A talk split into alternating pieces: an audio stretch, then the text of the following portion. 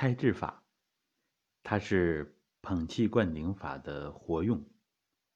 它的原理是通过两手采气聚气，然后向头里边灌气，这样的方式达到健脑、通脑、开智的作用。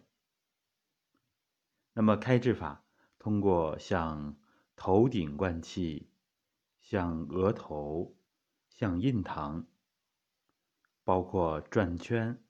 包括提按这样的动作，通过把外气灌到头里边，达到补充头脑混元气的作用，而且能够畅通内外的气机，使头脑清新。所以，它对于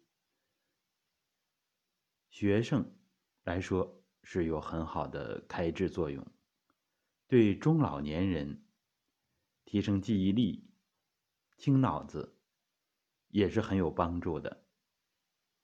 所以开智法没有年龄的限制，小一点的孩子如果能引导练习，对开发智慧的效果是非常显著的。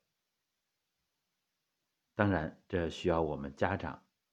身体力行，加以科学的引导，培养孩子练功的兴趣、练功的习惯，这样为我们家庭也为社会培养未来的栋梁之才。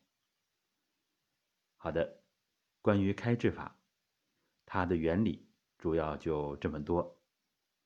实际上，它是用发放外气的方法。